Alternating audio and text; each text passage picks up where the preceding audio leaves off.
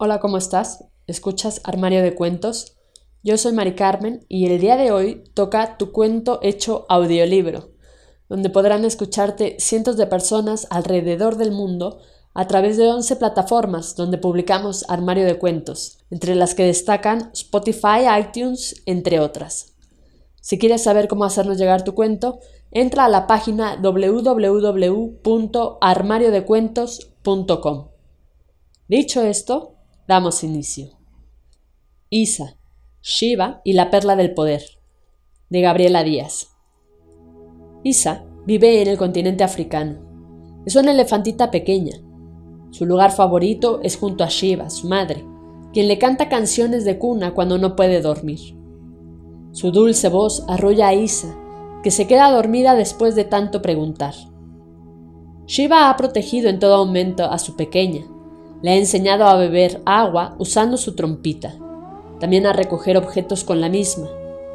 Ah, pero lo que más ha recomendado a Isa es emitir sonidos de saludo y alerta, saber distinguir estos sonidos como señal de peligro. Shiva cuida de su pequeña y otras crías con ayuda de las demás elefantas. Isa ha preguntado a Shiva, Mamita, ¿por qué los cazadores nos persiguen? Shiva responde, esos colmillos con los que has aprendido a defenderte y hacer muchas cosas tienen un valor muy especial para los cazadores. Son de marfil. Shiva abraza a la pequeña Isa y le dice, Siempre debes estar alerta para poder defenderte, correr para ponerte a salvo. Yo sabré cómo encontrarte. Shiva coloca una perla en la frente de Isa, pero antes de que Isa pregunte, Shiva responde, Llegado su momento lo descubrirás. Cierto día, cuando paseaban por el bosque, los elefantes fueron sorprendidos por un incendio. Pronto, las elefantas dieron la señal de alarma y todas corrieron al punto de reunión acordado. Sin embargo, Isa, en la confusión, corrió en lado opuesto. Cuando Shiva se dio cuenta que Isa no estaba, comenzó a barritar con todas sus fuerzas Isa se había alejado tanto que no escuchaba a su madre ni a las otras elefantas. Pronto se hizo de noche. Isa se escondió entre los arbustos. Se quedó quieta. Su madre le había enseñado que el silencio ayuda a encontrar una buena solución, así que no hizo ruido alguno. Amaneció. Isa tenía hambre. Encontró unas raíces y frutas secas.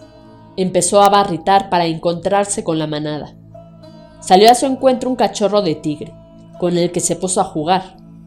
Fueron al arroyo e Isa empezó a bañar de agua con su trompita al pequeño tigre. Luego de un rato, Isa continuó con la búsqueda de su madre y la manada.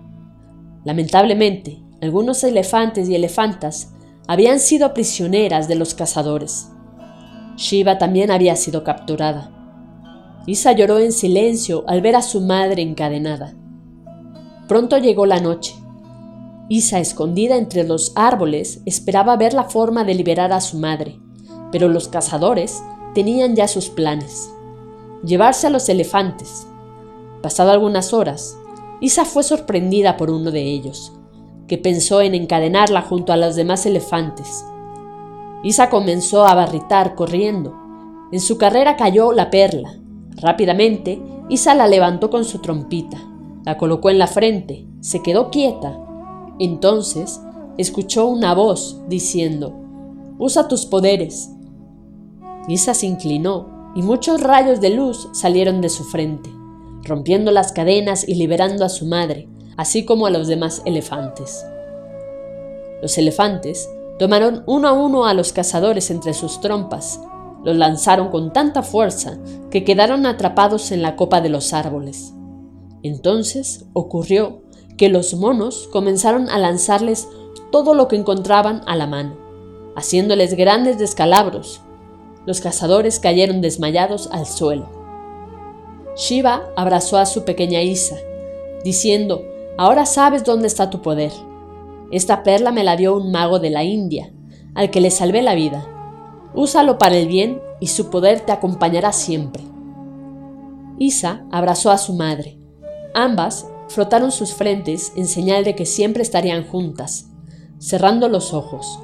y al abrirlos, las dos tenían una perla en la frente. Se escuchó nuevamente la voz diciendo, El amor es el poder y la magia más hermosa que existe. Fin. Esto ha sido todo. Espero que te haya gustado. Si fue así, compártelo con todos tus amigos. No olvides comentar qué te pareció este cuento de Gabriela Díaz. Recuerda seguirnos en nuestras redes sociales, Facebook, Twitter e Instagram. Nos encuentras como Armario de Cuentos. Con esto me despido. Cuídate mucho. Hasta la próxima.